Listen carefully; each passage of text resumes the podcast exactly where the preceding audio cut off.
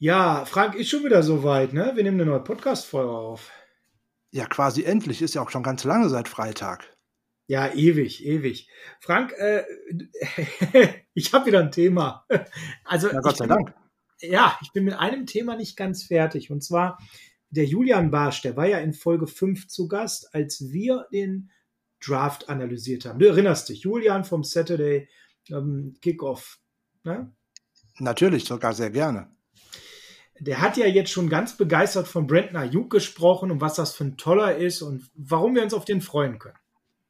Hat er, ja. Und da dürfte er auch mit Recht haben. Ja, jetzt ist es aber so, Frank. Ich bin zu 90 Prozent überzeugt, aber noch nicht zu 100 Prozent. Glaubst du, du könntest vielleicht mal auf Recherche gehen und mal nach einem Experten gucken, der sehr, sehr gut über Brandon Ayuk Bescheid weiß und mich noch mehr überzeugen kann? Da brauche ich doch gar nicht groß suchen. Den Mann habe ich doch schon. Der ist auch gleich bei uns im Interview. Ah, den hast du schon? Na sicher. Ein Brandon Ayuk-Experte im Interview. Na, da bin ich ja mal gespannt, wer das wird. Welcome to Deutschland, 49ers Germany. Look. All across the globe, they already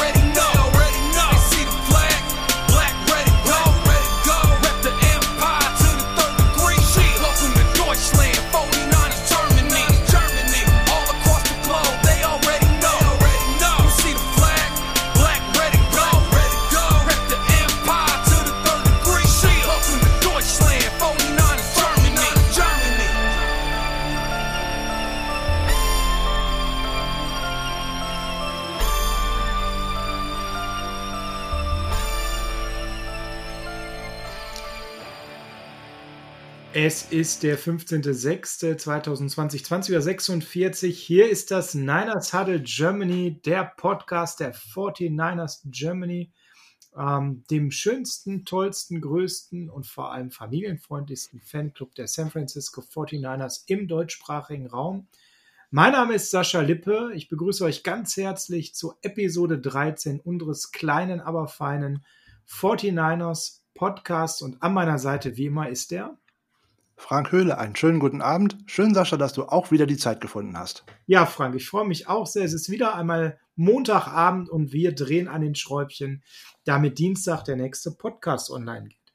Frank, es gibt Neuigkeiten diese Woche. Kaum zu glauben, aber nachdem wir ja in den letzten Wochen eher so News aus der Kategorie Pseudo-News hatten, gibt es diese Woche tatsächlich die eine oder andere kleine News und mit der würde ich gleich beginnen. Aber zuvor möchte ich natürlich das Thema des heutigen Abends benennen. Und das ist ein ganz besonderes. Wir haben eine ganz andere Art gefunden, ja, Insider-Informationen über Brent Ayuk zu bekommen. Erzähl uns kurz, Frank, was los ist. Ja, ich muss mich da direkt nochmal bei den Gedanken bedanken bei, bei Kollegen von uns beim CFB Germany Podcast, weil die hatten vor ein paar Wochen einen ganz, ganz interessanten Gast. Ähm, das war nämlich Tim Roschmann. Der Name sagt den meisten jetzt wahrscheinlich noch gar nicht so viel, aber das ist ein Deutscher, der tatsächlich in den USA für Scouting und Recruiting bei einem Pack 12-Team zuständig war, nämlich bei der Arizona State University. Und wer ist dort hingegangen? Brandon Ayuk. Also habe ich doch mal gedacht, ich schreibe den Tim einfach mal an und frage ihn, ob er uns mal so ein bisschen was rund um Recruiting und insbesondere ein paar Stories über Brandon Ayuk ähm, tatsächlich preisgeben könnte. Und Tim hat auch relativ schnell reagiert und hat gesagt, ja, kein Thema, nehme ich mir doch gerne mal ein paar Minuten. Genial, oder? Also Tim Roschmann der momentan im Scouting arbeitet bei den Sun Devils. Das war richtig, ne? Die Sun Devils heißen sie, glaube ich, ne? Ähm, er war bei den Sun Devils, ist aber dann zu dieser Spielzeit gewechselt und da wurde er äh, Vice President of Player Personnel bei der Mexico State. Wow. Aber das hat sich jetzt in der Corona-Zeit auch schon wieder zerschlagen. Er ist wohl wieder zurück bei Arizona State. Okay, ja gut, aber Corona ist ja bald weg und dann ergibt sich das vielleicht bei New Mexico, aber er war auf jeden Fall im Scouting bei den Arizona State University, den Sun Devils, wie man sie auch nennt. Haben übrigens sehr schöne Trikots, könnt ihr euch gerne mal im Internet anschauen. Also gleich unser Frank Höhle im 1 zu 1 mit dem Tim Roschmann. Wir haben nämlich hier heute ein ähm, Interview, was der Frank im Vorfeld aufgezeichnet hat, da das natürlich terminlich nicht immer so einfach ist, zusammenzukommen. Tim jetzt nicht so mal eben an einem Montagabend Zeit hatte, wo wir live gehen und hier den Podcast aufnehmen. So haben die beiden im Vorfeld zusammen Zeit gefunden, ein hochinteressantes Gespräch, so viel kann ich schon mal sagen, zu führen. Bevor wir das aber machen, kommen wir zu den News of the Week, denn Frank, wir haben tatsächlich Neuigkeiten. Wir haben in Coaching Staff eine, wie ich finde, phänomenale Verstärkung bekommen mit Mike Ruttenberg. Ruttenberg ist ähm, ehemaliger Assistenzcoach der Jacksonville Jaguars und er übernimmt jetzt eben einen wichtigen Posten in unserem Coaching-Staff. Genau, die 49ers haben ihn vorgestellt als neuen Passing Game Specialist, der dann gerade in der Defensive für die ähm, Defensive Backs noch zu, auch nochmal dazukommt und dort die Rolle übernimmt, die letztes Jahr Joe Woods noch bekleidet hat, der ja nun ähm, Defensive Coordinator bei den Cleveland Browns ist. Die 49ers verteilen die Aufgaben von Woods jetzt auf zwei Schultern, weil als Defensive Backs Coach hatte man ja schon vor Corona äh, Tony Oden von äh, eingestellt, der vorher bei den Dolphins unter anderem äh, gearbeitet hat. Und jetzt kommt halt noch ein alter Weggefährte äh, von Robert Suller hinzu, nämlich Mike Rottenberg. Die haben nämlich bei den Jacksonville Jaguars im Coaching-Staff schon zusammengearbeitet. Ja, und Mike Ruttenberg, äh, wie gesagt, aus Jacksonville, 38 Jahre alt, äh, man in verschiedensten Positionen die letzten Jahre im Football gearbeitet, kennt, wie du schon sagst, Robert Saleh, ist eben im Defensivbereich immer unterwegs gewesen und wird sicherlich eine Verstärkung sein. Also man kann sagen, unser Defensivchef, unser Defensivkoordinator hat einen Vertrauten hineingeholt in sein Team, der ihm recht blind gut zuarbeiten könnte, oder? Da könnte man von ausgehen. Ähm, diese ganzen Coache, Coaches ähm, umgeben sich ja gerne mit ehemaligen Weggefährten und von daher, es wäre merkwürdig, wenn man sich jetzt jemanden ins Boot geholt hätte, mit dem Saleh nicht arbeiten kann. Jetzt muss man schauen, wie ähm, gut er die Rolle ausfüllen wird, weil er hat vorher als äh, Linebackers-Coach unter anderem gearbeitet und war noch nicht unbedingt jetzt für das Passing-Game verantwortlich. Aber man wird mhm. sicherlich sich was dabei gedacht haben. Er hat, der bringt ja auch Erfahrung mit. Er hat mal unter Joe Gibbs schon in den Spielzeiten 2004 bis 2007 bei den Washington Redskins gearbeitet, war danach an der New Mexico State University und auch an der UCLA, also an der University of California Los Angeles und hat dort gearbeitet, bevor es dann eben wieder zurück in die NFL ging zu den Jacksonville Jaguars. Er tritt natürlich in große Fußstapfen. Äh, sein Vorgänger hat die beste Passverteidigung in der NFL ihm hinterlassen aus der letzten Saison. Zumindest wenn man äh, auf Total Stats schaut, in der Regular Season haben die 49ers nur 169,2 Passing Yards pro Spiel zugelassen. Und das war die beste Pass-Defense in der NFL seit der Spielzeit 2009. Damals waren nur noch die Jets ein wenig besser und haben nur 153,7 Yards Passing pro Spiel zugelassen. Das wird schwer sein, das auch nur annähernd zu wiederholen. Ja, es war nun mal eine gigantische Saison und natürlich würden wir uns freuen, wenn wir wieder diese Saison defensiv abliefern. Aber man muss klar sein, so eine Saison spielt ein Team gerade gegen den Pass nur ganz, ganz selten. Und ob wir das wiederholen können, generell, das wäre sowieso fraglich gewesen, da defensiv, äh, Defensiven ja eigentlich auch immer nach einem besonders guten Jahr, auch ohne personelle Veränderung, schnell in eine Regression gehen. Wir gucken nur mal auf zwei Top-Defenses der letzten Jahre. Wer erinnert sich nicht an die Jacksonville Jaguars, die mal vor wenigen Jahren Sextonville genannt wurden, weil sie eben so viel Sex verteilt haben, die Top-Defense hatten und ähm, ja, ohne dass da wirklich ganz, ganz tief einschneidende personelle Veränderungen waren. Ein Jahr später ist diese Defense von absolut elitärem Spitzenlevel ins obere Mittelfeld zurückgefallen. Und was ähnliches konnte man bei den Chicago Bears eben auch sehen, die ebenfalls eine super Defense hatten und wo ebenfalls jetzt zuletzt in der letzten Saison eben eine Regression zu sehen war. Wir wünschen uns das so stark natürlich nicht, aber wir wären nicht die erste elitäre Defense, die im nächsten Jahr äh, eine kleine Regression erlebt. Das wäre jetzt nichts, was man eins zu eins unbedingt mit Mike Ruttenberg verbinden müsste. Nein, Schau, auf keinen Fall. Auf keinen Fall sollte man das mit einem neuen Coach vor allem nicht direkt verbinden. Ähm, sollte eigentlich nur ein Hinweis darauf sein, dass man das nicht unbedingt jetzt in Verbindung bringen müsste, dass er die Zahlen seines Vorgängers ähm, tatsächlich auch wieder überbieten müsste oder in dem Fall unterbieten müsste. das wird ganz schwierig und wahrscheinlich nicht möglich sein. Man kann das eine Saison nicht mit der anderen vergleichen. Dafür verändert sich einfach auch im Spiel viel zu sehr. Ja, absolut. Ja, kommen wir dann noch zu einer kleinen Nachricht rund um Ginny, Jimmy G und eben den Camps. Das Thema Camps, Trainingscamps gestaltet sich ja gerade durch Corona sehr, sehr schwierig. Und ähm, ja, jetzt ist von Workouts zu lesen, die Jimmy Garoppolo eben durchgeführt hat in den letzten äh, Tagen. Und ähm, ja, es ist dieses Jahr alles irgendwie anders, Frank, kann man sagen. Ja, da die Team-Facilities ja jetzt bis letzte Woche definitiv überall komplett geschlossen waren, haben sich hier und da natürlich mal kleine Trainings haben sich hier und da kleine Trainingsgruppen gebildet und ähm, angeführt natürlich mal gerne vom Quarterback. So konnte Jimmy Garoppolo seit Anfang April in mehreren kleinen Treffen und äh, an meistens irgendwo an der San, San, Jose State University hat man sich getroffen. Unter anderem waren Jalen Hurt dabei, Trent Taylor, Dante Pettis, Sean Poindexter, Kendrick Bourne, Brandon Ayuk und auch Kyle Juszczyk. Die waren alle bei diesen kleinen Camps, die Garoppolo organisiert hat, dabei. Und dort versucht man natürlich, ähm, natürlich gewisse Plays schon mal einzustudieren, die Chemie zu finden, den Rhythmus zu finden und sich dadurch auch einander gewöhnen zu können. All das, was man normalerweise in den kleinen Camps tut, in den Rookie-Mini-Camps und dergleichen, die finden ja jetzt alle nicht statt. Ja, und dann sind wir auch schon durch wiederum mit den News für diese Woche, Frank, ne? Ja, aber eine Sache wollte ich zu Garoppolo und den Camps noch erzählen. Das erinnert mich an die Saison, wo mal ein Holdout gedroht hat. Ist ja noch gar nicht so lange her. Ich glaube, es war vor der Saison 2011 wo Alex Smith eigentlich ohne Trainer und alles drum und dran sein Team auf die Saison vorbereitet hat. Die Saison, die da folgte, die war auch nicht schlecht, also von daher ist vielleicht gar kein schlechtes Um. Warten wir es ab, würden wir uns sehr drüber freuen. Auf jeden Fall.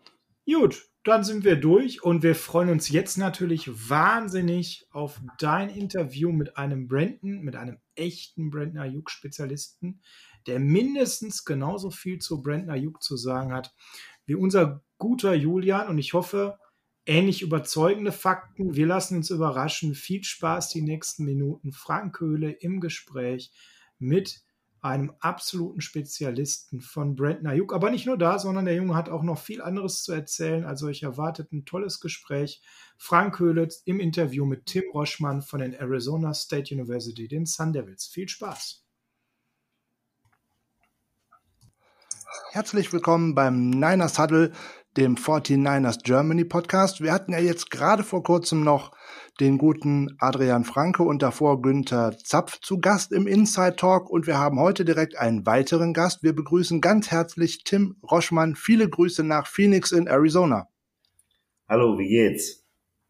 Sehr gut, wir hoffen dir auch. In Phoenix ist bestimmt ganz tolles Wetter. Es ist warm, ja. Also wenn, wenn warm toll ist, dann auf jeden Fall. Ich kann mich nicht beschweren. Na, das ist doch schon mal was. Wir haben hier wundervolle 20 Grad. Hier lässt es sich sehr gut aushalten. In Phoenix ist wahrscheinlich schon fast richtig Hitze angesagt.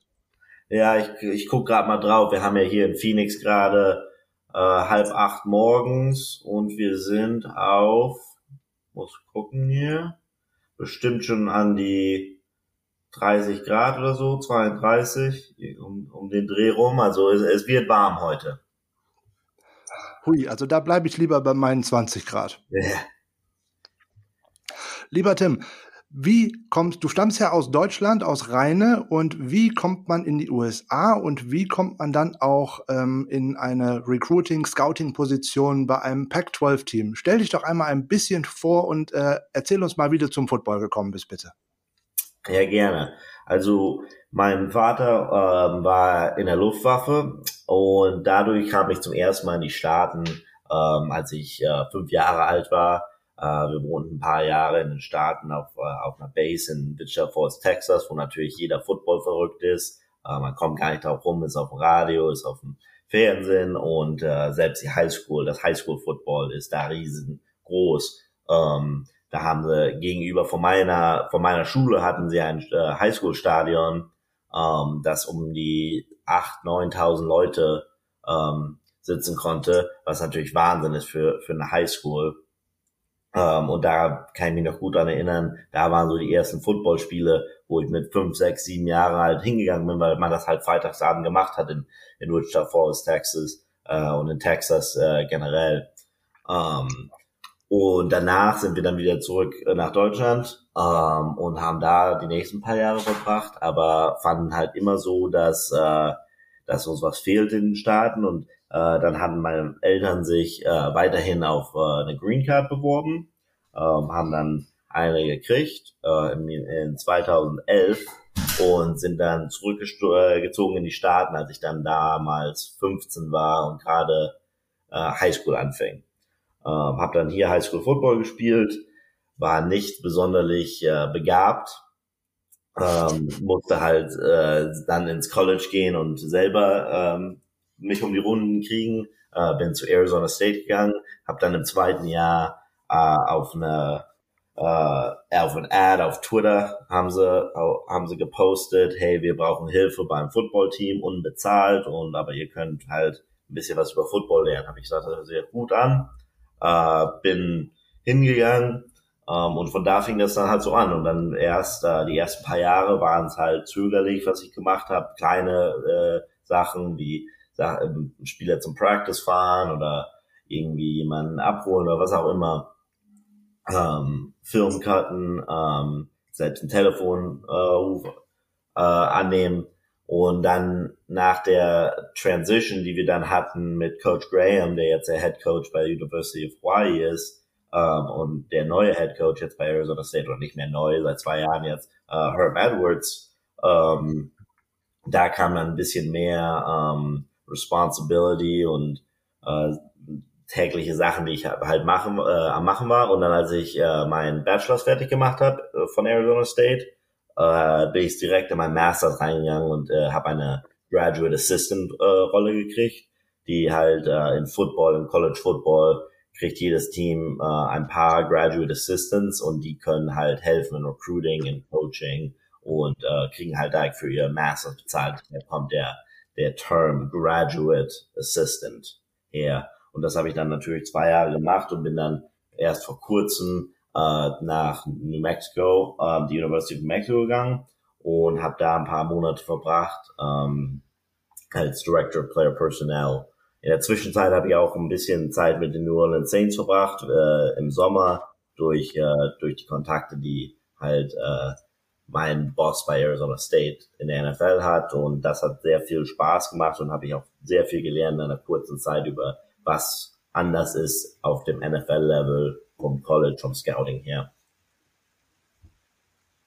Wow, das ist ja schon mal einiges, was du dann schon erlebt hast. Jetzt muss man für die deutschen Zuhörer ja noch mal vielleicht ein bisschen erklären, dass ähm, die Arizona State University und das Footballteam, die Sun Devils, ja auch nicht irgendein kleines College oder dergleichen sind, sondern man spielt ja in der Pac-12. Das ist ja eine der Power 5 Conferences und man trifft dort auch immer direkt auf namhafte Gegner.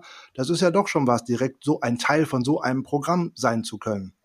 Auf jeden Fall. Ich glaube, das ist ähm, auch was viele halt von meiner Familie, die teilweise auch Football-Fans sind. Äh, ich habe ein paar Cousins, die leider äh, Dallas Cowboys-Fans sind. Ähm, oh je. Und äh, die, glaube ich, konnten sich nicht ganz äh, vorstellen, oder sie wussten halt nicht, dass das, die wussten natürlich, dass College Football Riesengeld war und vor allem die Power Five. Ähm, aber ich glaube, sie überraschen sich, wenn sie dann äh, ins Stadion kommen, äh, wo 65.000 Leute sitzen können und auch jeden Samstag da sitzen und schreien. Ähm, also ist das schon ein Wahnsinn, Atmosphäre und es, wie gesagt, es, es fühlt sich wie Profiball. Ähm, und zum Teil gibt es be äh, viel bessere Atmosphären im College Football als in der NFL, ähm, weil man halt die verschiedenen Alter, Altersgruppen dahin kriegt, äh, 19, 18-jährige College Students und dann 60, 70-jährige Alumni von der Schule. Ähm, also ist auf jeden Fall, macht viel Spaß und es ist ein riesen, eine riesen Stage für die Spieler, ähm, drauf zu spielen. Gerade das äh, Drumherum im College Football ist ja was ganz anderes als NFL oder geschweige denn hier wie in Deutschland Fußball, Bundesliga. Ich durfte 93 Mal bei einem Heimspiel der Michigan Wolverines im Big House sein. Also das ist so ein unvergessliches Erlebnis und dieser ganze Tag, das kann man kaum in Worte fassen, was in diesen Kleinstädten Ann Arbor ist ja auch eine Stadt nur mit knapp 100.000 Einwohnern und dann sind da aber 100.000 Menschen in diesem Stadion und was dann noch drumherum alles möglich ist, das kann man sich hier in Deutschland kaum vorstellen. Da muss man tatsächlich mal dabei gewesen sein. Auf jeden Fall. Das ist ja total interessant, wenn man, du hast gesagt, du hast im Endeffekt dich über einen, einen Twitter-Tweet äh, beworben, dass du dort eine Stelle bekommst. Man hat also sozusagen ähm, Hilfsarbeiter in Anführungszeichen gesucht, also Kleinarbeiten übernehmen und dann hast du dich Schritt für Schritt in dem Programm hochgearbeitet und bist dann irgendwann mal einem Coach, in dem Falle Herm Edwards, mal aufgefallen. Richtig? Genau, also äh, so läuft das für die meisten in irgendeinem Sinne. Ähm, es ist halt, es gibt kein, äh, keine Ausbildung für Football, es gibt kein äh, einfachen, hey, so, du musst hier dich bewerben und dann geht das so weiter und dann in fünf Jahren bist du hier. Das gibt's halt nicht im Football. Jede Journey ist anders. Ähm, weißt du, vor allem für jemand wie mich, der halt letztlich gespielt hat auf dem Level, ähm, um sich da durchzusetzen, äh, dauert halt manchmal ein bisschen länger als, äh, als Leute, die zehn Jahre gespielt haben, weil sie natürlich ein bisschen vorgeschritten sind. Ähm, also es gibt viel zu lernen und das kann man halt nur so lernen durch äh, wirklich Praktikantenschaften. Ähm, manche Schulen machen es anders, manche Schulen haben ein richtiges System, wo sie Schüler bezahlen gleich am Anfang und wissen genau, ähm, was sie machen wollen. Und manche Schüler, äh, manche Schulen benutzen immer noch nicht ihre Schüler richtig. Ähm, also es kommt komplett an auf die Schule und auf die, auf das äh, Programm und den Head Coach. Äh, ich sag halt immer, einfach, einfach versuchen, was man machen kann. Also wie gesagt, ich, ähm, ich kenne auch einen, der, der, wie gesagt, ich habe bis mein Sophomore Year gewartet, das war mein zweites Jahr. Ähm, der eine, der da mit mir gearbeitet hat, der war schon seit zwei Jahren da, der hat gar nicht drauf gewartet, dass die was auf Twitter gepostet haben. Der ist einfach hingelaufen zum Front Desk ähm, und hat gesagt, hey, ich bin ein neuer Student hier an der Schule, äh, ich möchte in meiner Freizeit gerne euch helfen, habt ihr was für mich? Und haben sie gesagt, ja, warum nicht? Setz dich hier hin und äh, guck mal, ob, was, ob wir einen Kaffee brauchen oder was auch immer. Und so lief das dann. Von daher muss man einfach beim Ball bleiben, von, von an dem Sinne her. Mit Ausdauer weiter nach oben kommen und immer zeigen, dass man äh, für den Sport lebt und dass man großes Interesse zeigt. Auf jeden Fall. Jetzt ist dann tatsächlich jetzt dann vor zweieinhalb Jahren äh, Herm Edwards Head Coach geworden an der ASU der ist ja auch äh, NFL-Fans deutlich noch ein äh, Begriff, war mal von 2001 bis 2005 der Head Coach der New York Jets und anschließend noch bis 2008 von den Kansas City Chiefs. Hat sich dann eine zehnjährige Auszeit genommen und hat äh, als Analyst im US-TV gearbeitet. Und es war ja doch überraschend, dass er dann 2018 nochmal wieder einen Head Coach-Job angenommen hat und dann auch noch im College. Wie bringt jemand wie Herm Edwards seine langjährige Erfahrung, auch NFL-Erfahrung, dann an einem College ein? Weil da hat ein Headcoach ja auch eine andere Aufgabe eigentlich als nur bei der NFL. Er ist ja sozusagen für das ganze Programm verantwortlich. Ja, genau. Das war auf jeden Fall eine Umstellung, glaube ich, für, für Herm Edwards. Ähm, also da, da gibt's gar nicht, das muss ja eine Umstellung für ihn sein. Ähm, und, aber der hat halt die als, wie er als Profi gehandelt. Also ich glaube, das Größte, was er mitgebracht hat, ehrlich gesagt, und das konnte man gleich am Anfang, das war ja natürlich das erste Mal, dass ich jetzt in meiner jungen Karriere ähm, dabei war an so einem quote-unquote Black Monday in Colleges Black Sunday, ähm, wo halt Head Coaches äh, gefeuert werden. Und ich weiß noch genau, wir saßen halt im, im, im Office, aber keiner wusste, keiner hatte Bock zu reden. Ähm, und keiner wusste wirklich genau, was, äh, was los war. Und natürlich für mich war es nicht so schlimm. Ich war ein unbezahlter Student. Ähm, aber ich weiß natürlich, dass da viele Coaches im, im Gebäude sind, die, die, wo ihre die Familien haben und die jetzt äh, viel Geld ver, äh, verlieren dadurch. Ähm, deshalb war das eine komische Transition. Ähm, und dann kam Herm Edwards dazu und ich glaube, das ist ziemlich einfach dann für einen, der neu so im Gebäude ist, nicht sofort die Struktur reinzubringen und so und dann wird das halt alles ein bisschen, ein bisschen messy. Um, ähm, und das Größte mit Herm Edwards, der kam rein, der hat natürlich diese riesen Präsenz äh, mit ihm. Äh, er, er ist Herm Edwards und er wusste halt genau, wie das Ding aussehen soll und äh, wie er das schafft. Er hat die richtigen Leute reingebracht, er hat dann meinen Boss Al Luganville äh, reingebracht, der der schon, äh, der drei Jahre bei den Amsterdam Admirals der Head Coach war. Ähm, mhm. Und äh, dann hier auch äh, San Diego State Head Coach war und dann jahrelang in äh, Scouting und Administration gearbeitet hat. Und der hat ihn reingebracht, um das Player Personnel, also mein Department, äh, zu äh, handeln. Und er hat, also der kam halt vom NFL Background, der weiß genau, was die NFL möchte. Und dann haben wir ja dieses, wenn man äh, mal rumguckt auf Social Media von den Sun Devils, siehst du überall Pro Model. Ähm, und das ist so das Model, das halt Herm Edwards ähm, und all die Leute da im Gebäude folgen, äh, nämlich dass wir es so machen, wie die Profis es machen. Und da, da habe ich halt sehr, sehr viel gelernt, ähm, in einer kurzen Zeit. Ähm, wir haben unser ganzes Recruiting Department restructured, ähm, die, äh, die, äh, die äh, Meetings und tägliche Day-to-Day-Zeug, das wurde alles sehr gut gehandelt. Und ich glaube, das war halt sein größtes, sein größter Sieg in den ersten paar Wochen, dass er sofort reinkam und jeder wusste, okay, das ist sein Plan, so machen wir das. Und dann der Rest des Zeugs, wie, wie, wie man Recruiting handelt und wie man diese Situation, äh, spezifischen äh, Situationen handelt, wenn Recruit dich anruft oder was anderes macht. Die Sachen haben, haben wir dann zusammen alle über die nächsten zwei Jahre gelernt, ähm, wie halt man bei jeder neuen Staff macht. Ähm, aber diese Struktur war Gold wert und deshalb konnten wir so schnell ähm, eigentlich unsere Ziele erreichen. Wow, das ist sehr interessant. Der College Football lebt ja eigentlich insbesondere von seiner Tradition. Jetzt ist das bei den äh, Sun Devils, das Programm gibt schon seit 1897. Das ist ja auch kaum vorstellbar über diesen langen Zeitraum. Man fragt sich oft, wer sind denn so eigentlich die berühmtesten Absolventen? Wer sind da die Spieler, die da so direkt herausstechen? Aktuell wäre es ja womöglich noch ein sehr bekannter Name, der ist zwar gerade jetzt in der NFL ohne Job, aber Terrell Sachs würde einem da direkt als Arizona Sun Devil einfallen. Fallen dir noch andere Spieler dazu ein? Ja, also ich glaube, der berühmteste und der wichtigste Spieler ähm, im Sun Devil Programm ist äh, Pat Tillman. Ähm, ich weiß nicht, wie viele äh, Leute in Deutschland die Geschichte kennen. Ähm, also erkläre ich es ja kurz, aber viele haben den Namen bestimmt schon gehört. Also Pat Tillman ja geboren in Kalifornien, ähm, war ein Linebacker, Safety Hybrid äh, Recruit für die Sun Devils. Ähm, und er ist dann halt, ähm, war ein Spieler bei Arizona State, war ein sehr guter Spieler, ähm, war ein Draftpick für die Arizona Cardinals ähm, und hat dann natürlich hier 30 Minuten vom, äh, vom Sun Devil Stadium in Glendale beim, bei den Cardinals mitgespielt war dann in der NFL ähm, einige Jahre und war dann äh, bereit auf seinen zweiten Contract.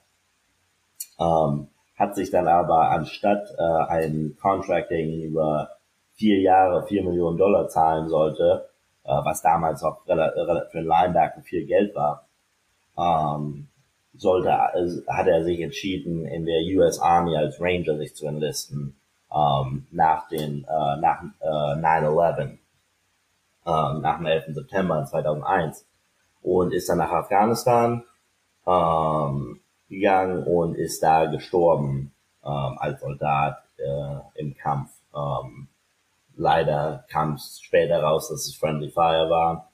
Ähm, aber auf jeden Fall ist er als Soldat gestorben, der, der seine, ähm, der halt für seine, äh, seine Country gestorben ist ähm, und kam, bekam dann halt diesen nationale Held, aber wirklich war, ist er in Arizona ein Namesake. Also er hat, ich weiß nicht, ob es noch einen anderen Sportler gibt, der zwei Statuen hat in dem in der gleichen Stadt. Also wir haben eine Pat Tillman Statue auf unserem Feld. Und wenn, wenn du jetzt Arizona State 2019 googelst, siehst du, jedes Video fängt an mit, einer, mit einem Video von der Statue und jeder Spieler fässt die Statue an, bevor wir es auf Feld, äh, aufs Feld rennen.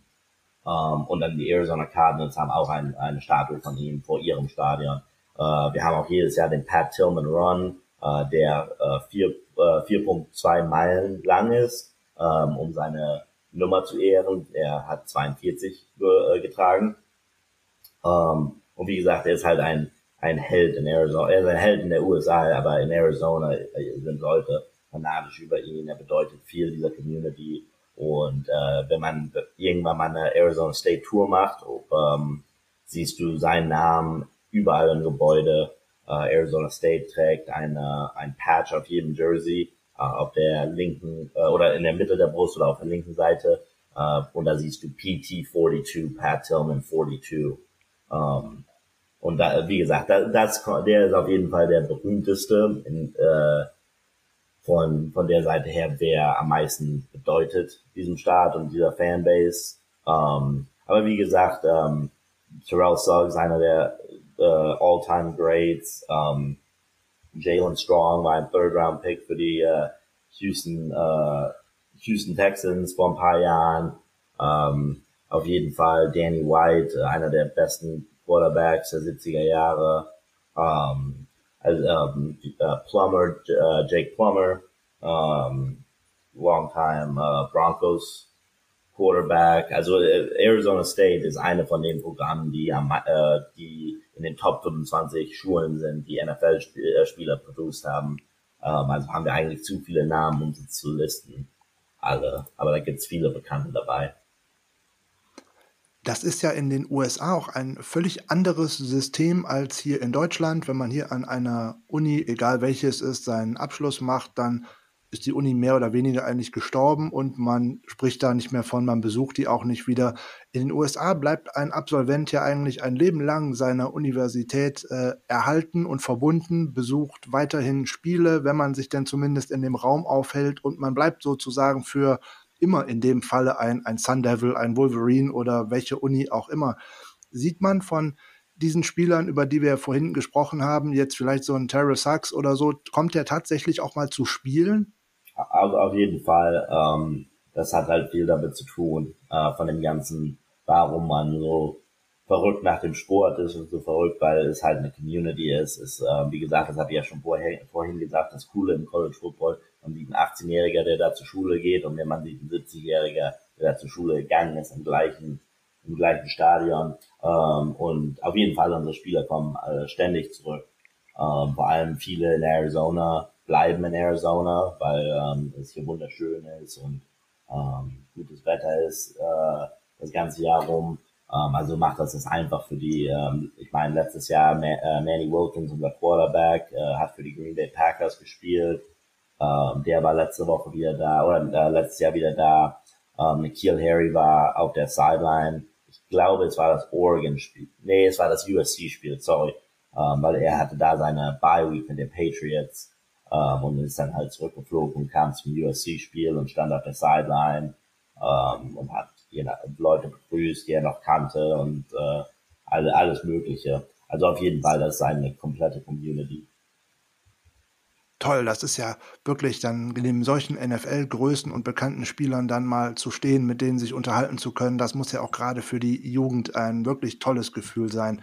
Die Sun hatten auch schon mal ein wenig mit den 49ers zu tun, sozusagen, weil Dennis Erickson war ja auch mal Head Coach von 2007 bis 2011, nämlich dann vor Todd Graham, wenn mich nicht alles täuscht. Und der war ja auch mal zwei Spielzeiten Coach der 49ers. Kennst du Dennis Erickson? Sieht man ähm, ehemalige Coaches auch tatsächlich auch nochmal? Oder ist das dann eher so dieses äh, Mercenarius-Verhalten, sozusagen, wenn ich da nicht mehr Coach bin, bin ich da auch nicht mehr? Das ist ein Unterschied zu den Spielern, oder? Ja, auf jeden Fall ein Unterschied, äh, weil viele Coaches halt, das ist ja ein Job und, äh, und da geht es nicht drum rum. Ähm, und wenn man gefeuert wird, möchte man vielleicht nicht zurück zu diesem Job. Ähm, das ist natürlich, ich kenne Dennis Erickson nicht persönlich, äh, ich kenne ihn aber gut von, von den Wänden im, im Sun Devil Stadium, wo, wo sein Bild noch auf der Wand ist und noch seine Biografie drunter steht und was er gemacht hat für die Sun Devils. Also es ist schon eine als zum meisten Teil ein gutes Verhältnis, die diese alten Coaches mit ihren Schulen haben. Ähm, aber nicht unbedingt jetzt wie, ähm, wie ihre Spieler halt, äh, die, die halt Alumni sind. Das, das ist nicht ganz so gängig. Ähm, was natürlich oft passiert, äh, einer unserer besten Coaches, äh, wahrscheinlich der beste Coach, den wir je hatten bei Arizona State, Frank Kush, ähm, der die meisten Spiele gewonnen hat äh, als Arizona State Sun Devil, ähm, der kam, der ist leider verstorben äh, vor anderthalb Jahren, aber der kam oft noch zurück und wurde halt in der Halftime gehonored. Ähm, aber generell muss halt ein bisschen Zeit vergehen, ähm, um solche äh, Sachen, äh, damit solche Sachen passieren. Unter Frank Kush haben die Sun Devils, wenn mich nicht alles täuscht, auch zweimal die National Championship gewonnen. 1970, 1975, irgendwie sowas mit zwei ungeschlagenen Seasons. Genau, zwei ungeschlagene Seasons. Ähm, es ist äh, eine Claimed National Championship. Es wird ein bisschen kompliziert, weil damals gab es das BCS-System nicht.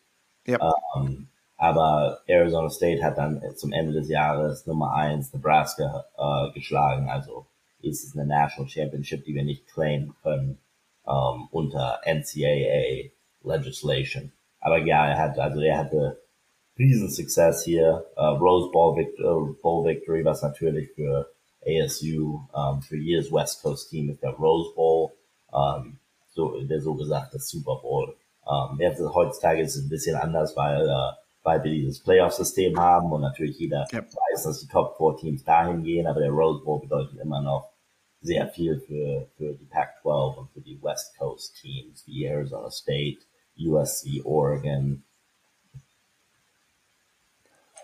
Was neben der Tradition ja gerade im College Football eine ganz große Rolle spielt, sind die Rivalries, da die Rivalry Week und dergleichen. Das ist ja eigentlich das A und O im College Football. Die äh, Arizona Sun Devils haben natürlich mit den Wildcats sozusagen eigentlich direkt ihren Konkurrenten nebenan sitzen. Kannst du mal ein bisschen was über die Rivalry erzählen und auch über die Woche davor? Ist das tatsächlich dann so verrückt wie zum Beispiel zwischen ähm, Michigan und Ohio State, wenn in Ohio State sozusagen die M's durchgestrichen werden und immer nur vom Team Up North gesprochen wird?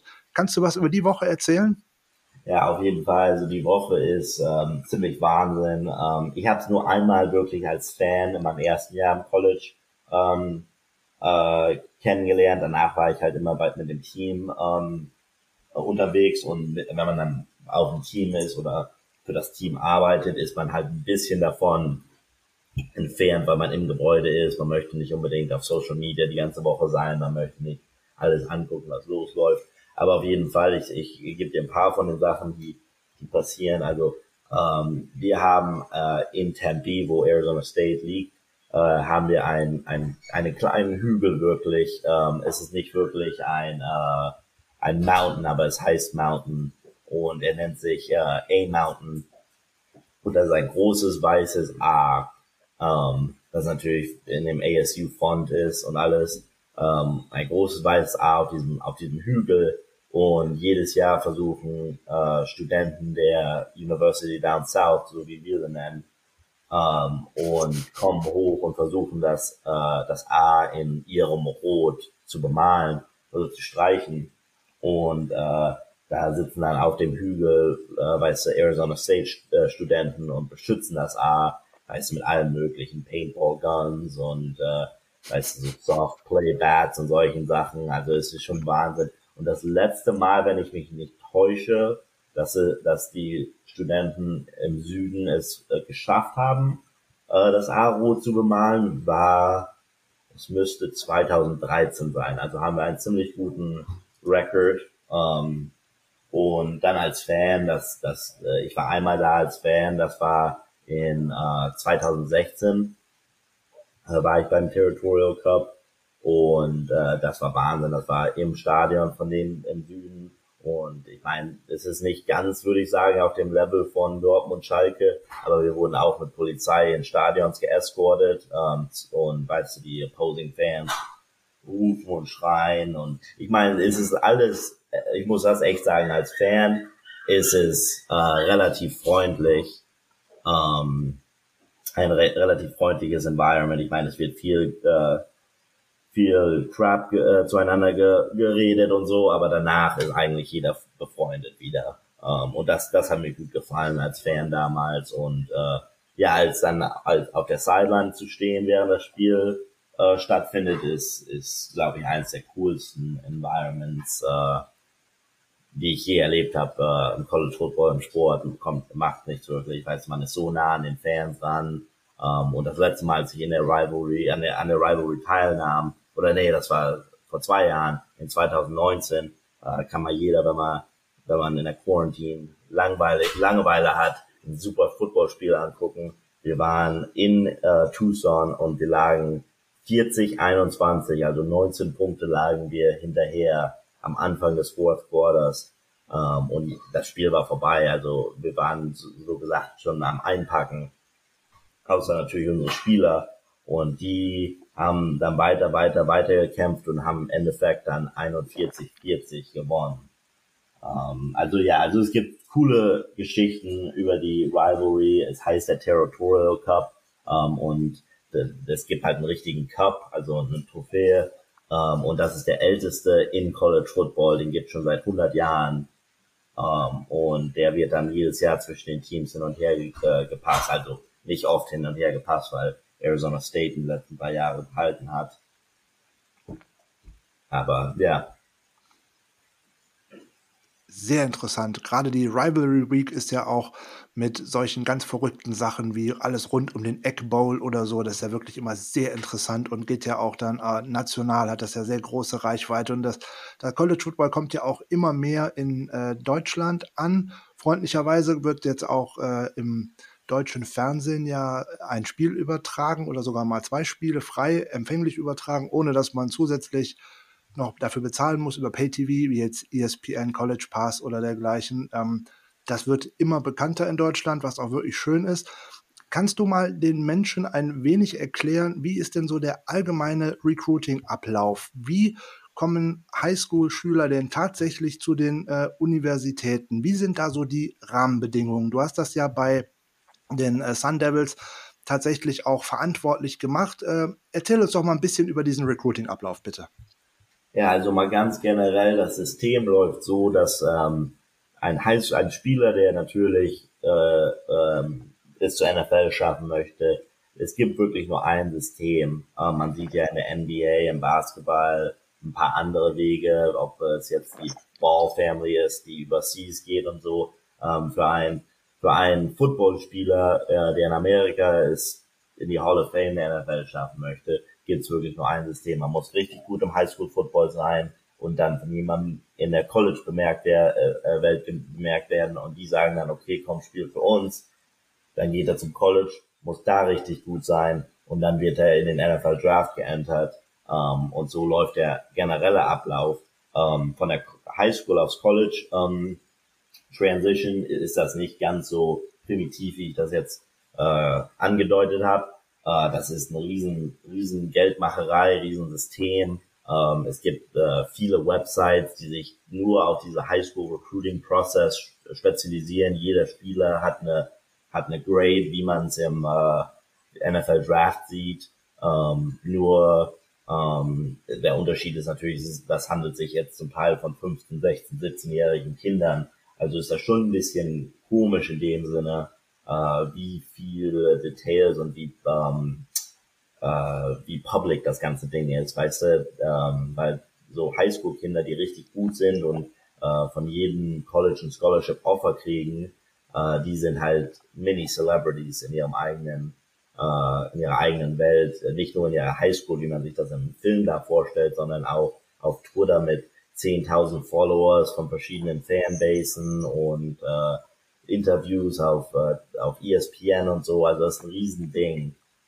Ähm, und von der College-Seite her, wir gucken uns einfach äh, die besten Highschool-Spieler an, wir gucken jeden Tag Film, äh, das die Recruiting-Side, das äh, Player Personnel Department ist dazu zuständig, dass die besten Spieler von den Coaches gesehen werden, also von den Position Coaches, von also dass Brandon Ayuk von unserem Wide Receiver Coach geguckt wird ähm, und er sagt dann, okay, der ist gut genug, dem müssen wir ein Scholarship offern und dann offert man das Scholarship, aber das gibt dir keine Garantie, dass du den Spieler kriegst. Also da kommt dann das, der Term Recruiting her, weil man jetzt das Kind oder den Spieler, den jungen Mann ähm, davon überzeugen soll, dass er zu deiner Schule kommen soll über diese anderen Schulen, die äh, er Scholarship Offers von hat. Also wenn jetzt ein Kind Ex von Phoenix, Arizona in der High School ein Running Back äh, jedes Jahr 30 Touchdowns äh, hat und dann Oregon, die University of Southern California, University of Texas und Arizona State alle ein Offer haben, darf das Kind sich komplett frei entscheiden, auf welche Schule er das, das Angebot annimmt. Ähm, und da gibt's dann halt viele Takten und taktischen Dinger, die die Schule machen und äh, halt richtig rund um Recruiting, um diesen Spieler ähm, zu ihrer Schule zu kriegen. Ähm, und dann am Ende des Jahres gibt es zwei sogenannte Signing Days. Ähm, da an dem Tag äh, wird das dann alles, über das über die letzten paar Jahre im Recruiting des Spielers passiert ist, wird dann alles finalized. Ähm, ein Kind kann zwar zu jeder Zeit auf Twitter posten und bestimmt, wenn man äh, Football auf Social Media folgt, sieht man es. Äh, die tweeten halt ihre Commitment-Tweets, heißt also, ich sage, dass ich zu dieser Schule gehe.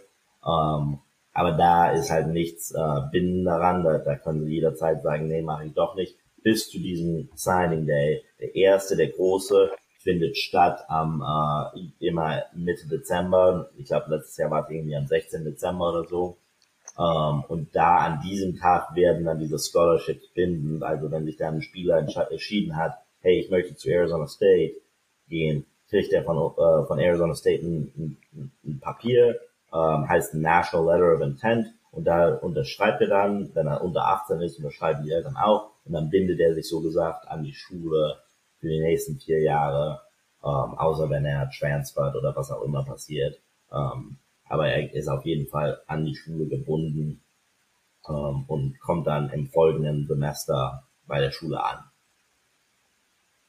Also im Endeffekt, ihr arbeitet sozusagen das ganze Jahr darauf hin, dass die Spieler tatsächlich nach Möglichkeit im Dezember oder halt auch beim February Signing Day den National Letter of Intent unterschreiben. Bis der unterschrieben ist, ist eigentlich überhaupt nicht sicher. Man kann gar nicht sicher planen. Man kann nur hoffen, dass tatsächlich unterschrieben wird. Habe ich das richtig verstanden?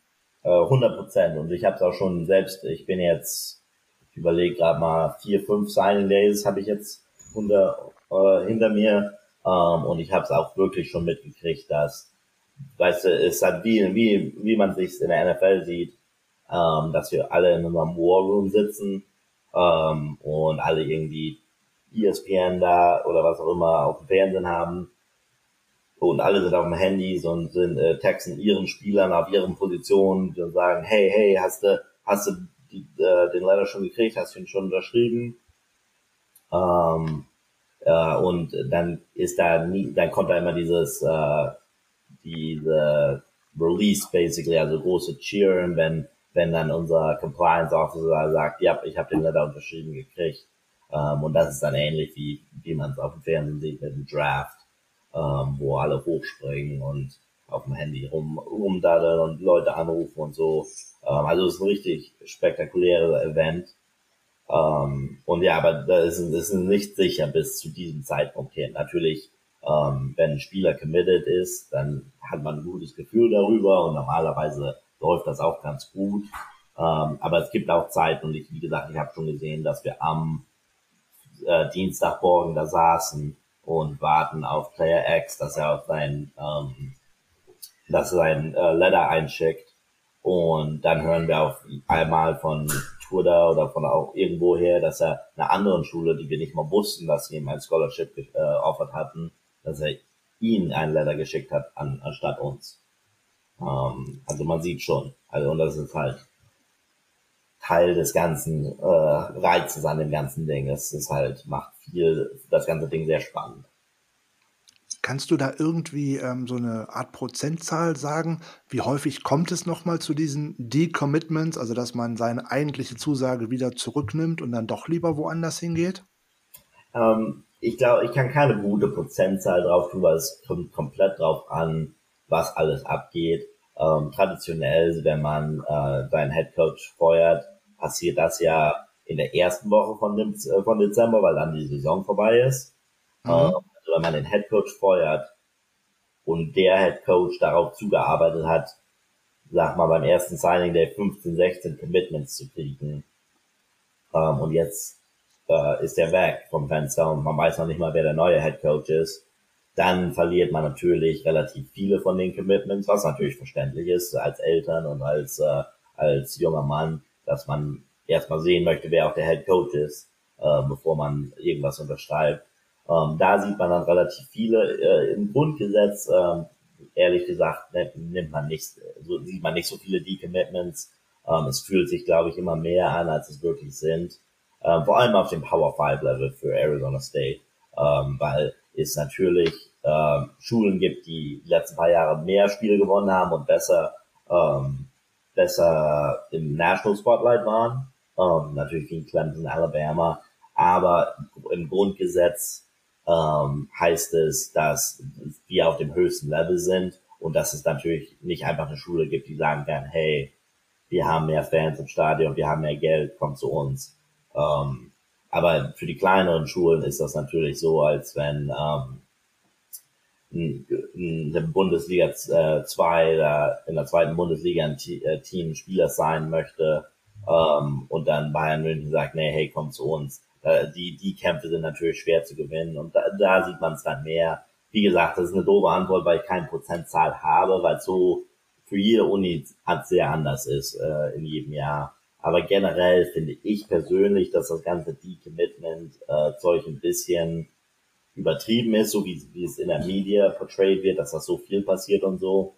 Ähm, weil ehrlich gesagt, normalerweise gibt es einen guten Grund. Äh, entweder war der Spieler ähm, nicht sehr gut recruited von der Schule, sondern er wurde vielleicht nur äh, darauf zugetrieben, äh, schnell zu committen, möglichst schnell zu committen und dann hat er ein paar Monate da, da, dazu Zeit gehabt, Zeit zu haben, um drüber nachzudenken. Und dann sagt er, okay, hey, vielleicht soll ich doch lieber decommitten ich glaube generell, wenn, wenn eine Schule wirklich ein guter Fit für einen Spieler ist und man alles gut getan hat, um ihn zu recruiten, um eine richtige ähm, äh, Beziehung mit dem Spieler und seiner Familie zu, äh, zu entwickeln, dann äh, zu 90 Prozent äh, bleibt er auch bei dir bis zum Signing Day. Okay. Ähm, Im beim FBS-Level ist es, glaube ich, überall bei allen Schulen gleich, dass 85 Scholarships vergeben werden dürfen und dann kann man das auch ungefähr so absehen, dass es so pro Jahrgang immer so rund 20, 22 und dergleichen sind. Da wird auch immer darauf hingearbeitet, dass man dann seine Recruiting-Klasse eigentlich im Dezember schon dabei hat und dass man dann vielleicht noch im Februar schauen kann, oh, wer ist von den tollen Spielern denn noch nirgendwo untergekommen, richtig? Das ist genau richtig. Also die 85 ähm, Scholarships, das ist der Overall Scholarship Count. Ähm, also man kann zu keinem Zeitpunkt mehr als 85 Spieler in seinem Programm auf Scholarship haben. Äh, die fünf, und dann jedes Jahr hast du ein Annual, also ein jährliches äh, Limit von 25 neuen Scholarship. Ähm, man sieht nur deshalb ein paar Schulen, die dann manchmal um die 20 nehmen oder manchmal auch nur 19, 18 Spieler, neue Spieler nehmen im Jahr weil sie halt zu viele Spieler ähm, auf dem Roster haben. Ähm, also wenn das die 85 kann man nicht drumrum. Also wenn man 72 Scholarship-Spieler auf dem Team hat am Signing Day, ähm, dann kann man nur 13 sein. Also das ist äh, das ist halt so. Ähm, wenn man ein Team ist, und das passiert oft, wenn ein Head Coach gefeuert wurde oder und viele Spieler äh, transfern oder was auch immer, kann das oft sein, dass man ähm, und das hatten wir bei Arizona State zum Anfang auch, dass wir gar nicht genug äh, Scholarships hatten, um die 85 zu füllen. Also konnten wir eine volle Class von 25 nehmen, aber waren immer nur noch auf 83 Scholarships nach dem Signing Day. Also da muss man mhm. dann einfach aufs nächste Jahr warten, ähm, bis man wieder den 25 Count hat. Ähm, deshalb, das ist immer ein bisschen, ist, ist der College Football Version ungefähr von der Salary Cap Management. Ähm, es ist nicht ganz so intensiv, ähm, aber auf jeden Fall gibt's da äh, Leute, die es besser machen und Leute, die es nicht so gut machen. Wie überall. Wie ja. sieht das denn aus mit äh, Walk-ons? Wie häufig ist es, dass tatsächlich Spieler zu, jetzt gerade vielleicht jetzt zu den Sun Devils gekommen sind in der Zeit, wo du da warst und haben eigentlich kein Scholarship bekommen, sondern sind eben als sozusagen als Walk-on zur Uni gekommen und wie häufig ist es, dass die tatsächlich dann sich ein Spieler durchsetzt und dann ähm, noch ein Scholarship bekommt? Das geht ja auch fürs zweite oder für dritte Jahr erst am College. Äh, ja, genau. Also da, die Regel wurde eigentlich ähm, jetzt gerade erst geändert, ähm, wo es äh, jetzt um ein Jahr handelt. Also sie können nach dem ersten Jahr mit dem Team als Walker jetzt auch ein Scholarship kriegen von der NCAA her. Heißt nicht, dass sie eins kriegen. Aber das war eine Änderung von, von ein paar Jahren, wo sie zwei Jahre warten mussten, um überhaupt äh, eligible zu sein äh, für ein Scholarship. Also ja, die Walk-Ons haben den schwersten Job im, im Gebäude, da gibt's, äh, geht's nicht drum rum. Äh, sie kommen von uns von überall. Ähm, weißt du, viele wollen äh, im College ein Walk-On sein, verstehen aber nicht, wie das wirklich aussieht. es ist halt wie als undrafted Free Agent ins NFL Camp zu kommen, ähm, weil es ist schwer, die richtigen Reps in Practice zu kriegen, um überhaupt zu zeigen, hey, ich schaff das, weil vor dir halt ältere Spieler sind, die auf Scholarship sind und die schon bewiesen sind. Ähm, also es ist schwer. Man muss wirklich in seinen vier, fünf Reps, die man in Practice kriegt, ähm, einen großen Impact haben, um zu zeigen, hey, ich gehöre hierhin. Ähm, die meisten Walk-Ons, ähm, weiß zum großen Teil sind ein oder zwei Jahre beim Team dabei und sagen dann, hey, ich hab's, ich hab's versucht, hat nicht geklappt, ähm, bin, äh, bin halt jetzt weg. Also es gibt weniger Walk-Ons, es gibt weniger Walk-On Seniors und Redshirt Seniors. Also jedes Team wird ein paar haben. Ähm, aber da, die sind auf jeden Fall die Ausnahme. Normalerweise sind die Walk-Ons alle Freshmen und Sophomores, ähm, die es auch versuchen. Ähm, aber wie gesagt, also das, äh, das Walk-On to Scholarship ist auf jeden Fall äh, real und äh, ich habe bei Arizona State, ich kann jetzt gar nicht drüber ich weiß einen auf the top of my head, Jordan Hoyt, aber wir haben jedes Jahr ein oder zwei Leute ein Scholarship. Oh, im letzten Jahr war es ähm, unser Kicker Christian Sandejas. Ähm, auf jeden Fall gibt es immer ein bis zwei Leute im Jahr, die ein Scholarship kriegen. Ähm, was natürlich dazu auch gehört und was es noch schwerer macht für diese Walk-Ons, die gehören dann zu diesem 85 Limit. Ähm, heißt also, will ein Team wirklich äh, ein, ein jungen Recruit äh, kein Scholarship für ihn haben, um einen Walk-on auf Scholarship zu tun. Ähm, deshalb, äh, deshalb ist das so schwer für die. Ähm, oder es wäre halt wie, wenn ein NFL-Team eine Entscheidung machen möchte, hey, möchte ich diesen undrafted Free Agent auf dem Team haben oder möchte ich nächstes Jahr noch einen Draft-Pick äh, kriegen? Ähm, so gesagt.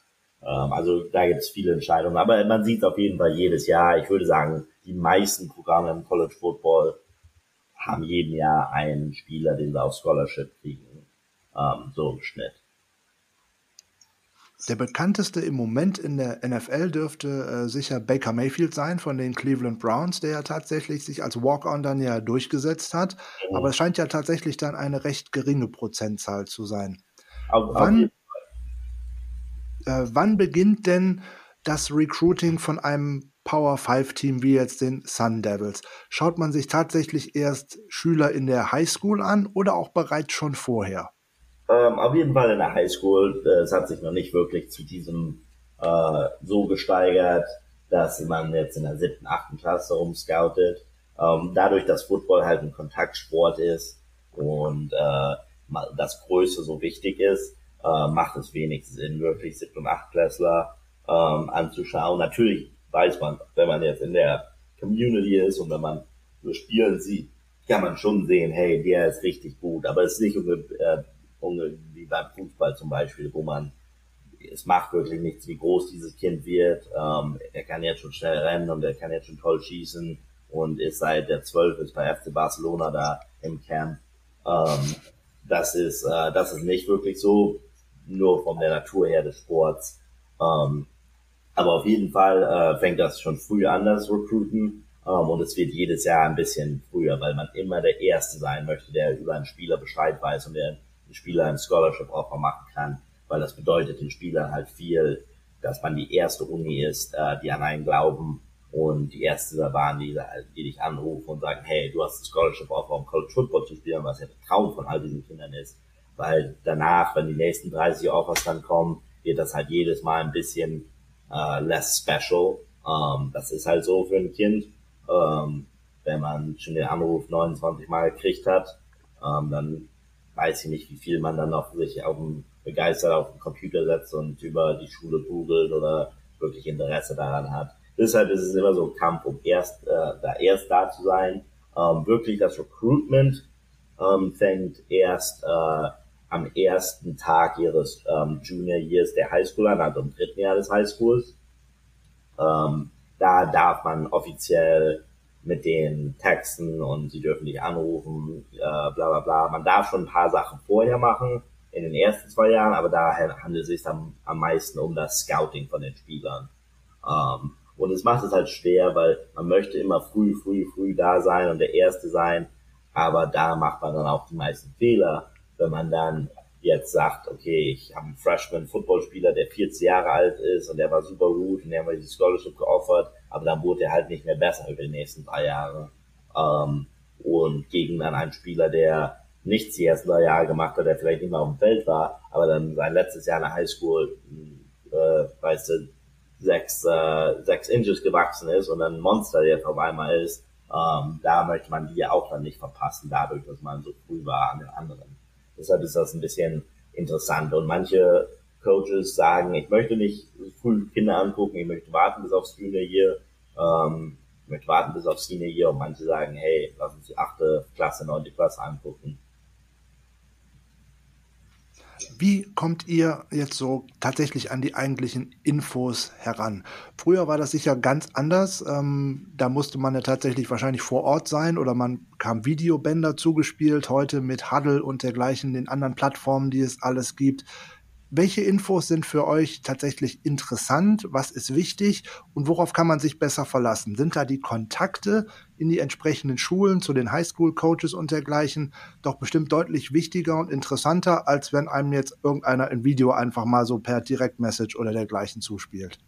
Genau, es ist im Moment im College Football, äh, wie gesagt, vor ein paar, vor 10, 15, 20 Jahren war alles hey, wir fahren zu diesen Highschools rum und gucken uns Freitagabend an oder wir sind in der Woche da und gucken zu, wie sie äh, Weights liften und gucken und reden mit dem Coach und der sagt uns, wer die besten Spieler sind.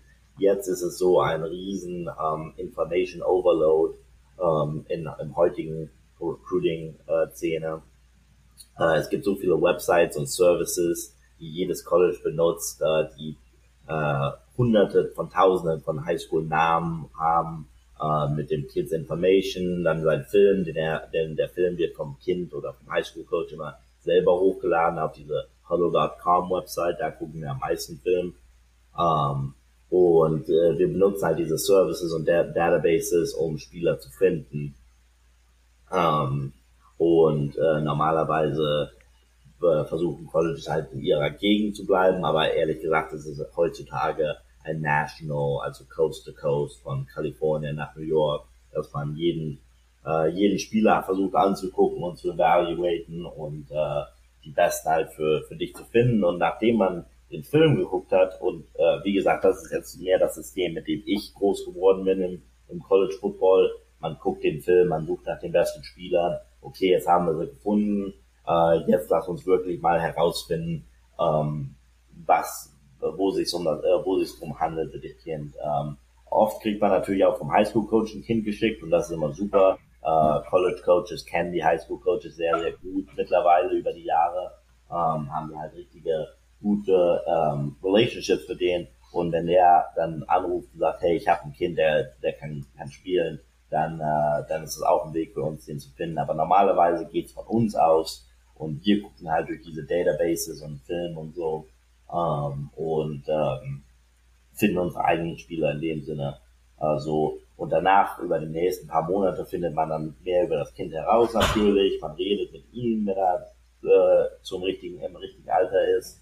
Ähm, man redet mit dem Highschool-Coach, man redet mit einem äh, Lehrer vielleicht ähm, und all solche Sachen, um halt ein mehr komplettes Bild von dem, von dem Spieler zu kriegen und was für eine Person man auch äh, ins Gebäude kriegt, weil das ist genau wie in der NFL. Man möchte natürlich äh, Return on Investment kriegen und das kriegt man nicht, wenn das Kind äh, nicht in der Schule aufpassen kann und äh, äh, weißt du, nicht, nicht gut mit Erwachsenen umkommt oder was auch immer. Ähm, also haben wir all solche Sachen in dem Prozess. Wie wichtig ist denn dann für eine Universität, jetzt wir bleiben mal gerne bei den Sun Devils, auch äh, das akademische Level des ähm, Kindes, das sich dann für ein, womöglich für ein Scholarship in Frage kommt. Und äh, was tut die Schule alles, um auch die schulischen Leistungen eventuell zu fördern? Ähm, also die NCAA hat ihre hat die gleichen Bedingungen für alle Kinder, ähm, aber es gibt trotzdem diese Elite akademischen Institu äh, Institutions wie Stanford, ähm, Northwestern, äh, natürlich Harvard, Yale, die ihre eigenen Admission Standards haben Heißt also, man, selbst wenn man den NCAA Requirement hat als Student oder als äh, Highschool-Student, ähm, dass man dann noch Stanfords passen muss und noch äh, Harvards passen muss. Bei Arizona State gehen wir generell davon ab, äh, von, vom NCAA-Standard her. Ähm, und solange der Spieler ein gutes Kind ist und der diese NCAA-Requirements hat, würden wir ihn schon nehmen als äh, Schüler. Also heißt das, dass manche nicht in die College kommen und wirklich gute Students waren in der Highschool, aber es kann an vielen Dingen liegen. Also wie gesagt, also man recruitet äh, viele Kinder, die halt nicht viel hatten, äh, die in LA, in South Central LA äh, groß gewachsen sind, ähm, die nicht jedes Mal zu Hause ein warmes Meal hatten und was auch immer. Äh, und die kommen halt von diesen äh, schlimmen Backgrounds. Und das heißt nicht, dass sie, wenn sie dann im College sind, wo dann ein Riesensystem ist. Also im College wird ihnen jede Opportunity geben, ähm, also nicht zu, nicht zu äh, faltern. Man geht natürlich zum Practice morgens hin, aber nach dem äh, Football Practice gehst du genau, gehst du danach rüber zum Tutoring und äh, die geben dir dann Nachhilfe in jedem Fach und wir haben eine ganze akademische äh, Staff, die komplett separat ist von mir und vom Coaching und so ähm, und die deren ganzen Job ist, äh, da gibt's dann eins für alle 10, 15 Kinder und die treffen sich jeden Tag mit den Kindern und setzt sich jeden Tag mit den Kindern hin und sagen, hey, was müssen wir denn hier machen, was müssen wir hier machen, um besser zu werden. Und das brauchen die, ähm, weil das brauchen, ehrlich gesagt, die meisten äh, Studenten brauchen Nachhilfe. Aber wenn man dann noch 40 die, äh, Wochen, äh, 40 Stunden die Woche Football macht und man diesen Stress hat davon, dass ich am Samstagabend zu 65.000 Leuten spielen muss, oh, und ich muss jetzt noch äh, mein Englisch äh, äh, Aufsatz abgeben, dann, äh, dann muss man denen natürlich ein bisschen extra helf, helfen. Und da, da tun die Unis, wo ich jetzt teilgenommen habe, äh, bei New Mexico und bei Arizona State, äh, da machen die Leute, die das machen, die akademischen Leute, sind richtig gute Leute, die nur daran interessiert sind, ähm, diese Schüler zu äh, befördern. Und äh, man sieht viel mehr, äh, man sieht viel mehr Success damit, äh, man sieht viel mehr Erfolg als als halt diese Power-Stories. Aber die gibt's natürlich auch manchmal. Manchmal klappt's einfach nicht und ein Schüler verlässt leider das Programm oder ähm, kann nicht mehr weitermachen in der Schule. Ähm, aber wie gesagt, generell sieht man mehr den Erfolg. Rekrutet ihr auch tatsächlich großflächig bei Community Colleges, also bei ähm, Jungs, die im Endeffekt vielleicht auch hier und da noch eine zweite Chance brauchen. Das ist ja gerade durch die Netflix-Serie Last Chance You auch äh, so bekannt geworden. Wie sehr spielen die Community Colleges für die großen Universitäten eine Rolle? Ähm, wie gesagt, es kommt auch an ähm, auf die Staff. Manche Leute recruiten nicht so gerne Community College, ähm, aus verschiedenen Gründen. Ähm, und manche ma äh, machen daraus äh, a living, so gesagt. Ähm, äh, da gibt es manche Coaches, die schwören dabei und manche Coaches mögen es nicht so gerne, ist komplett äh, Präferenz. Äh, Im Grundsatz äh, heißt, äh, geht man zum Community College hin, wenn man äh, sofortige Hilfe braucht bei einer Position. Also wenn die Offensive Line äh, Hilfe braucht und du nächstes Jahr nur sechs Freshmen hast, dann gehst du zum College hin und holst die Leute, die ein bisschen älter sind, weil die dann ja schon ein, zwei Jahre äh, auf dieser Junior College gespielt haben. Äh, und da geht man dann generell danach. Es kommt dann komplett drauf an, wo man Leute braucht. Also wenn man jetzt vier, fünf Receivers hat, die alle Killer, Killer sind und äh, Freshman, Sophomore sind, dann geht man in dem Cycle, in dem Recruiting Cycle wahrscheinlich nimmt man nicht eins von den 25 Scholarship und gibt dann einen Junior College Receiver, äh, weil er ihr einfach nicht genug hilft und man kriegt halt nur zwei Jahre aus ihm normalerweise. Ähm, also kommt es mehr darauf an. Also äh, jedes Jahr ist anders für jedes Staff. Du warst bei den äh, Sun Devils Wide Receiver Assistant und danach Offense äh, Assistant im Recruiting-Bereich. Könnte man jetzt sagen, dass du die beiden First-Round-Picks, Ninkil Harry und dann auch Brandon Ayuk entdeckt hast? Oder wie sehr warst du überhaupt in die Verpflichtung von den beiden äh, zur, zu den Sun Devils involviert? Äh, ich würde es gerne sagen, dass ich da dazu zuständig war, wäre aber nicht ganz wahr. Ähm, ich war der Receiver Assistant zu der Zeit. Äh, Nikhil Harry war das Jahr vor mir. Äh, der ist ein Jahr älter als ich, also war ich noch gar nicht im College, als er anfing. Ähm, also hatte ich mit ihm nicht zu tun in seinem Recruiting. Ähm, Brandon Ayuk ähm, der kam natürlich zu der Zeit, wo ich auch mit den Receivers gearbeitet hatte, ähm, zu uns äh, in dem Transition-Jahr zwischen Herm und, äh, und äh, Todd Graham. Und äh, so wie ich's, also man weiß, wir gucken halt so viel zusammen Film, dass es nicht immer klar ist, hey, ich habe diesen entdeckt, ich habe den entdeckt. Jeder hat immer seine eigene Theor äh, Theorie, wer ihn entdeckt hat. Ähm, und bei Brandon Ayuk kann ich leider nicht sagen, dass ich ihn entdeckt habe. Äh, in meiner ähm, Erinnerung an die Situation, das erste Mal, dass ich Brandon Ayuk gesehen habe, äh, wäre im äh, Anfang oder Ende November wäre es gewesen, ähm, als seine Saison bereits schon 90 komplett vorbei war im Junior College. Und da haben wir ihn, wie gesagt, im War Room gesehen. Und äh, Fred Gamage, ähm, und ich weiß nicht, ob ihr den Namen kennt, aber der ist äh, einer der Pro Scouts jetzt für die 49ers. Der war damals mein Boss. Fred Gamage ähm, war am Computer am Sitzen und hat die, den neuen Film immer hoch, äh, hochgeladen, die wir gerade am gucken waren. Und er hat gesagt, hey guys, check this guy out.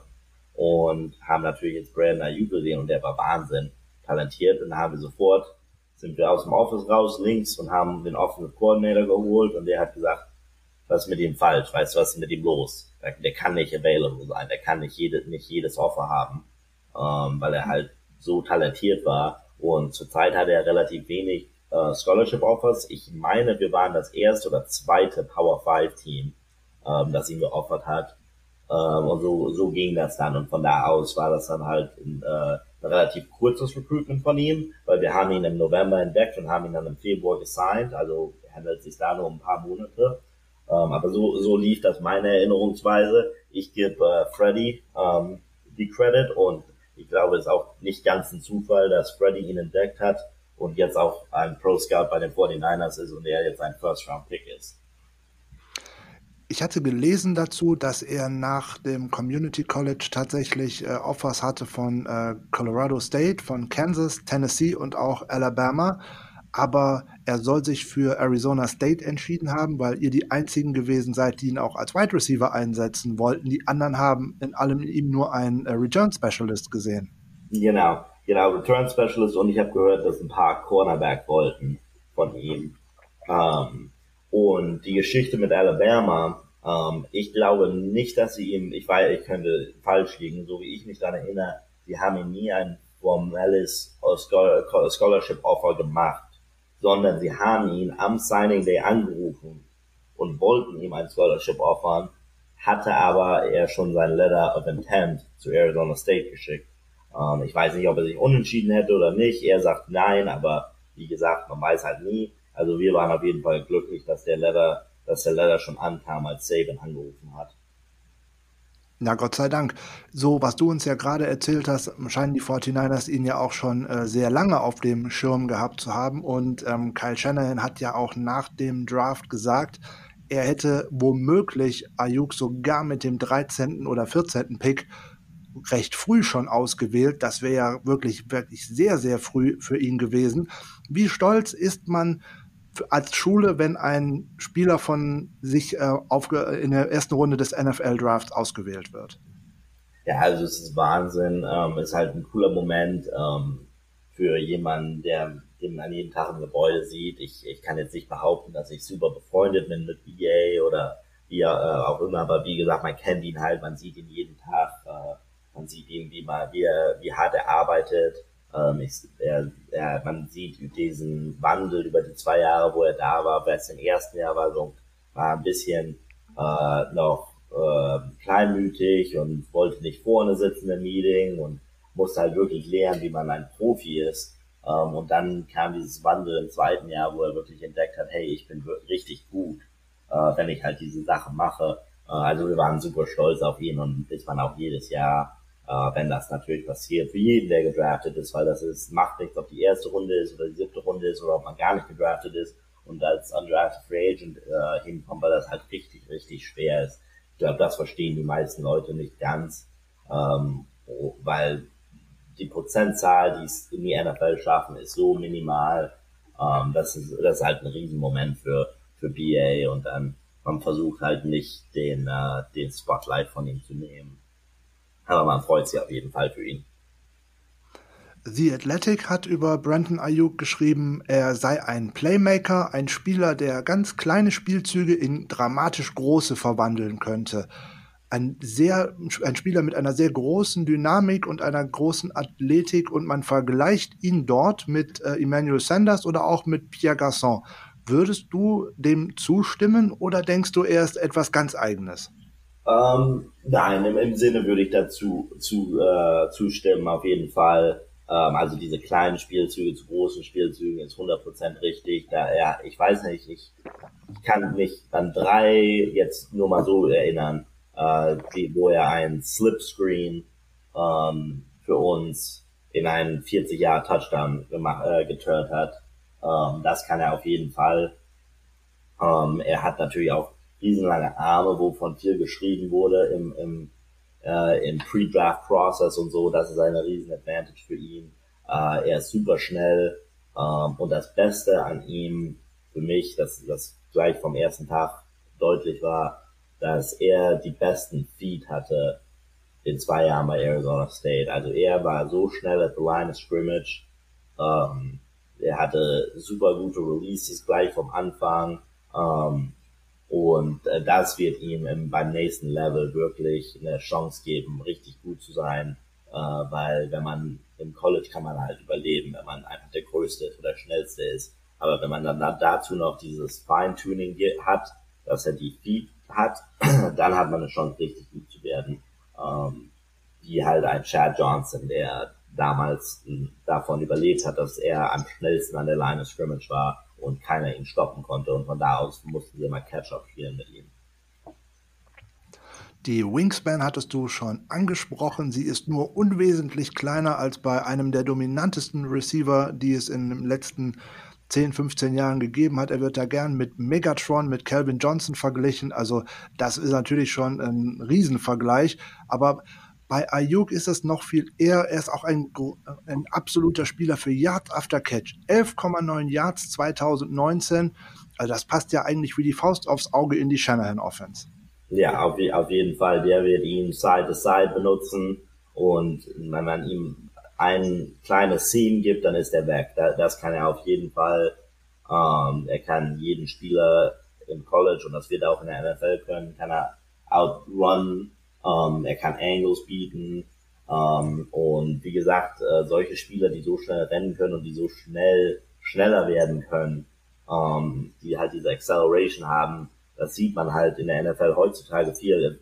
Die, selbst wenn eine Defense ein gutes Gameplan hat, ähm, irgendwann sind sie dann einmal ein bisschen zu zu sleepy und dann boom ist er weg, wie wie halt im Oregon-Spiel, wenn viele 49ers-Fans haben sich bestimmt Ayuks Highlights angeguckt wo wir Oregon geschlagen haben, die hatten eigentlich einen relativ guten Gameplan gegen ihn. Ähm, aber irgendwann ging es dann am Third and 12 los, wo er dann ein bisschen outgefadet ist und der Corner dachte, okay, jetzt lass mich nicht diesen Third and 12 Comeback Route äh, abgeben und dann boom, war er weg und dann, dann, dann, dann hat er natürlich diesen 70 Jahr Touchdown gemacht. Ähm, und das kann er halt richtig gut. Ähm, und ich glaube, das war, wo er noch, er hat noch viel zu lernen. Das ist das Größte mit ihm, aber eins der most attractive things für die NFL, glaube ich. Ähm, er ist in den zwei Jahren in Arizona State so viel besser geworden ähm, und er ist immer noch nicht, nicht mal nah an seinem Ceiling. Ähm, und das weiß er, glaube ich. Ähm, und so hat er auch dieses Jahr gearbeitet. Ähm, und ich glaube, wenn er so weitermacht, ähm, dann, dann wird er halt so gut, wie er sein möchte. Was glaubst du denn, was in der NFL die beste Position für ihn ist? Kann er ein äh, Ex-Receiver werden oder ist er eher auf der Sie-Position oder womöglich auch im Slot am besten aufgehoben?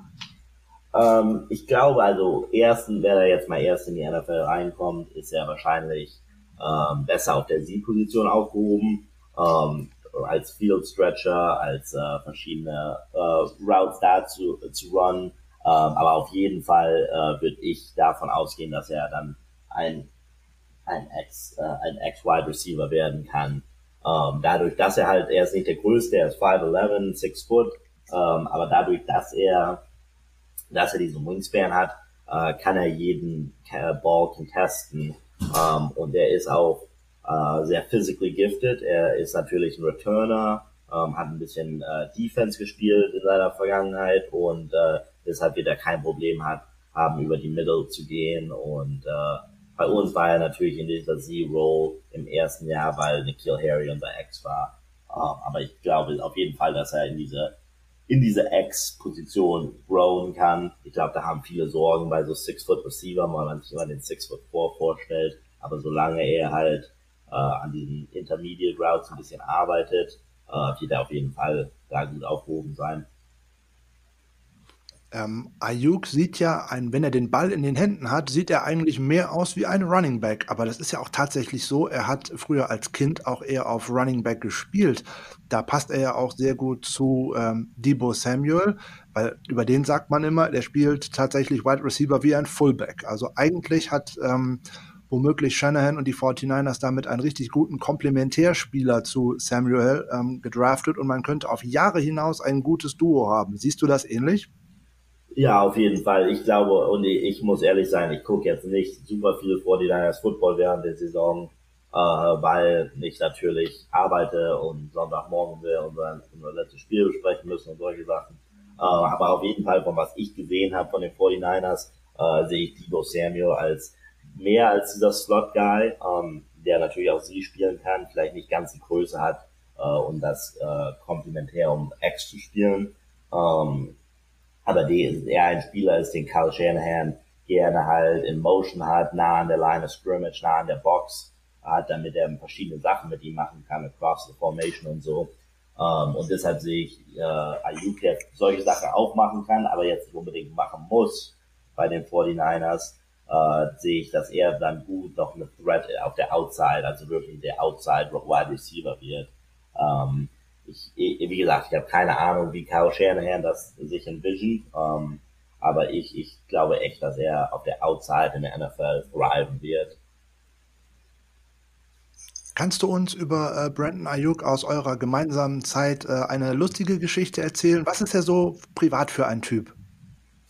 Wie gesagt, also ich weiß, DA war wirklich einer der nettesten ähm, von Day One, relativ, äh, relativ simpel. Ähm, er hat, hat viel gelacht und so, er ist ein, ein super Typ im, im Classroom, also er sitzt in der ersten Reihe und nimmt Notes und so, äh, macht auch Jokes, aber er ist sehr seriös für sein Business und wenn er im Footballgebäude war, wo ich ihn natürlich am meisten gesehen habe, ähm, da war er immer, ähm, da war er immer nett zu allen Leuten, auch die Leute, die er nicht kannte, hat er immer Hallo gesagt und äh, wie gesagt, hat immer, war immer sehr seriös und hat er gesagt, hey, ich bin hier, um um was, äh, was zu schaffen. Und das war es natürlich zur NFL zu kommen und das hat er geschafft. Ähm, ich weiß nicht, ob ich unbedingt eine, eine lustige Geschichte über ihn habe oder so. Einfach halt, ähm, ich weiß noch, ähm, in, in einem der ersten Practices äh, hat unser Wild, hat er irgendwie eine, eine Slant gerannt, äh, gefangen und dann weißt du, Foot in the ground und ist los. Und hat unsere ganze Defense hat so gedacht, wow, Weißt du, weil jeder war, wusste natürlich von Nikhil Harry in seinem ersten Jahr. Ähm, wir hatten auch einen sehr talentierten Receiver in Kyle Williams und äh, Frank Darby, der nächstes Jahr gedraftet wird. Ähm, also wusste keiner wirklich, was man von Ayuk erwarten sollte. Und in einem seiner ersten Practices hat er natürlich den Slantball gefangen und ist am Boom äh, in die Endzone gerannt. Und da hat unser äh, Receiver Coach noch den Offensive Coordinator angeguckt und hat gesagt, yeah, we got one. Und äh, von da aus ging es dann so weiter. Was ist für ein äh, Uni-Programm wie jetzt die Sun Devils oder auch ein anderes äh, wichtiger? Ist das der Erfolg, den die Uni an sich hat mit guten Spielern? So, jetzt haben die Sun Devils ähm, im vergangenen Jahr auch ein Ballgame erreicht und haben es auch äh, gewonnen, wenn mich nicht alles täuscht. Oder ist es für das Programm, für landesweite Bedeutung eher wichtiger, viele und auch hohe Draftpicks in der NFL zu haben? Jetzt hatten die Sun Devils mit äh, Ninkil Harry und jetzt mit Brandon Ayuk direkt zwei First-Round-Picks in den letzten beiden Jahren beim NFL-Draft. Was ist im Nachhinein für so eine Uni wichtiger? Bekommt man jetzt mehr Aufmerksamkeit durch die hohen Draft-Picks oder dadurch, dass man wieder viele Spiele gewinnt und auch tatsächlich Bowl-Games gewinnt? Ähm, also das Ziel ist auf jeden Fall, die Spiele zu gewinnen ähm, und die Bowl Games zu gewinnen. Das ist der Ziel von jedem Spieler, Coach, Personal, ähm, Mensch im, im Gebäude. Aber die, man kriegt nicht eins ohne das andere. Ähm, und es ist halt, äh, ähm, für manche Schulen kommen die Draftpicks erst und dann kommen die Gewinne, weil sie jetzt die richtige Chemistry haben oder die richtigen Coaches haben. Ähm, Grundgesetz natürlich äh, sieht man diese Gewinne und deshalb sieht man ja an LSU, das letztes Jahr 15 Spiele gewonnen hat und wie auch immer, ich weiß gar nicht, wie viele Spieler, 14 Spieler gedraftet kriegt. Ähm, also es, äh, die haben natürlich eine, eine Beziehung, die zwei Dinge, ähm, aber das Ziel und die Mentalität, ähm, die man braucht, um successful zu sein, ist, wir wollen Spiele gewinnen, wir wollen Bowl Games gewinnen. Ähm, es geht natürlich nicht, natürlich möchte man alles tun, um seine Spiele zu fördern. Und man, wie gesagt, wie wir schon drüber geredet haben, man freut sich halt, wenn ein BA äh, sein, äh, seinen Tag in der Sonne kriegt. Ähm, aber das Ziel und die Mentalität mu muss sein, wir sind hier als Gruppe, um Spiele zu gewinnen, nicht um Individuals zu promoten.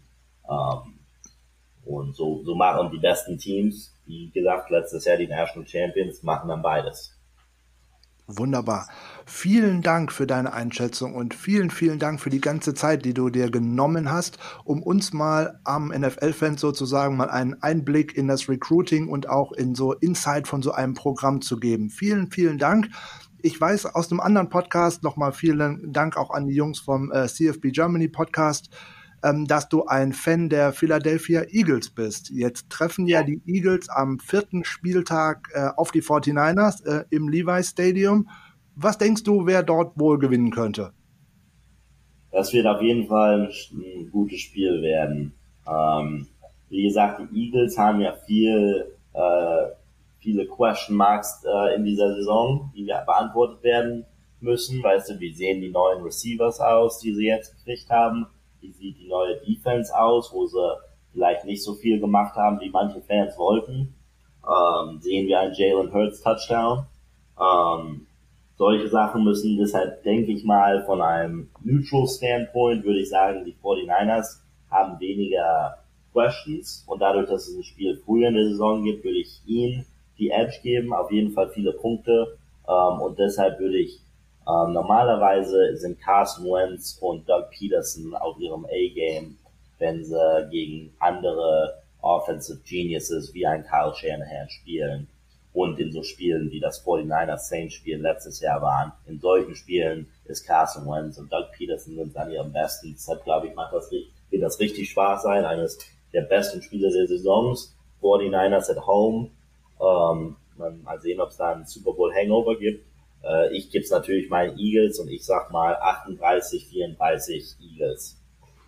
Okay, da halten wir natürlich gegen. Ähm, keine Frage, jeder äh, liebt sein Team und möchte seine Farben gewinnen sehen. Nochmal vielen, vielen Dank, dass du dir so viel Zeit für uns genommen hast. Es war ein ganz tolles Gespräch und wir wünschen dir für deine berufliche Zukunft alles Gute und werden das natürlich auch weiter verfolgen.